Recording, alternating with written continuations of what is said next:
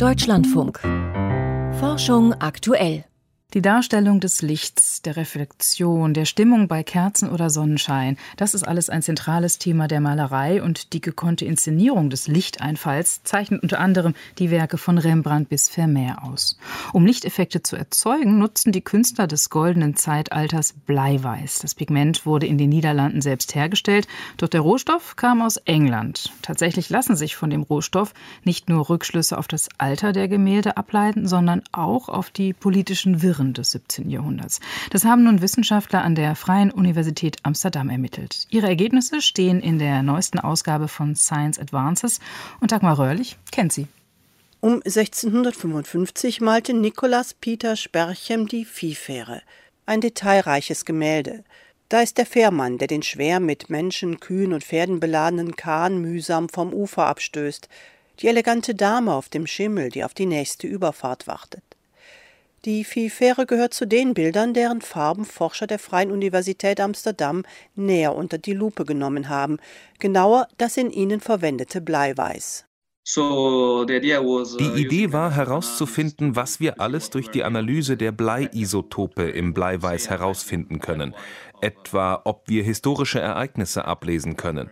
Dabei haben wir uns auf niederländische Gemälde aus dem 17. Jahrhundert konzentriert, da wir das Projekt in Zusammenarbeit mit dem Rijksmuseum in Amsterdam durchgeführt haben. Äh, Bleiweiß wird direkt aus dem Metall gewonnen, sodass sich die Lagerstätte bestimmen lässt, erklärt Paolo D'Imporzano von der Freien Universität Amsterdam. Denn Blei kommt in vier stabilen Isotopen, also Varianten, vor, und nur eine von ihnen ist nicht durch den radioaktiven Zerfall von Uran und Thorium entstanden. Das bedeutet, dass jede Bleilagerstätte auf der Welt durch den Zerfall mit der Zeit ihren eigenen Isotopen-Fingerabdruck entwickelt, sodass wir sie identifizieren und damit die Herkunft des Bleis bestimmen können. Damals wurde das Pigment Bleiweiß vor allem in Venedig und in den Niederlanden hergestellt. Während die niederländischen Produzenten dafür britisches Blei verwendeten, nutzten die venezianischen andere Quellen. Das macht es leicht zu unterscheiden, ob ein Bild in Italien gemalt wurde oder in den Niederlanden. Das ist schon lange bekannt. Doch was verraten die Isotope sonst noch? Dazu wurden 77 Gemälde von 27 verschiedenen Malern analysiert, von Berchen über Rubens bis Rembrandt. Wir sehen, dass wir bei den Analysen von niederländischen Gemälden aus dem 17. Jahrhundert tatsächlich Unterschiede zwischen den verschiedenen Jahrzehnten erkennen, sodass wir so feststellen können, wann sie gemalt worden sind. Denn im Laufe der Jahre variieren die Isotopenverhältnisse im Bleiweiß. Zunächst blieb die Bleilieferkette zwischen 1588 und 1642 konstant. Doch in den nächsten fünf Jahren änderten sich die Werte, was auf neue Versorgungsquellen hinweist. Damit spiegeln sich in den Isotopen im verwendeten Bleiweiß die politischen Wirren wider, so Paolo D'Imporzano. Wir denken also, dass diese Verschiebungen auf die Folgen des englischen Bürgerkrieges zurückzuführen sind, dass das Blei also aus Abbauten in einem anderen Teil Englands kam.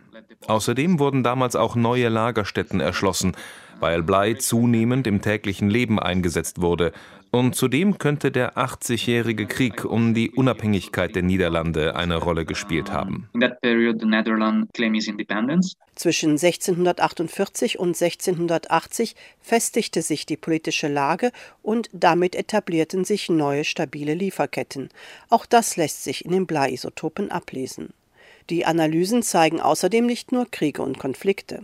We analyze some paintings at wir haben auch einige Gemälde analysiert, die von niederländischen Künstlern im Ausland gemalt worden sein sollen. Doch es stellte sich heraus, dass das Isotopenverhältnis mit dem des in den Niederlanden verwendeten Bleiweiß übereinstimmte, sodass entweder die Zuordnung falsch war oder die Künstler ihr Bleiweiß mitnahmen oder niederländisches vor Ort kaufen konnten. Wir hatten zum Beispiel ein Gemälde des Künstlers Willem Drost, das in seiner letzten Periode kurz vor seinem Tod in Venedig entstanden sein sollte. Tatsächlich zeigte das Isotopenverhältnis, dass das Bleiweiß zweifellos holländisch war und dass es auf die 1650er Jahre datiert werden kann, als er in Amsterdam tätig war. Die Analyse eines Bildes, das in Südamerika entstanden sein sollte, wirft ebenfalls Fragen auf, denn auch das Bleiweiß darin stammt aus den Niederlanden. Über die Analyse von Bleiisotopen in Gemälden berichtete Dagmar Röhrlich.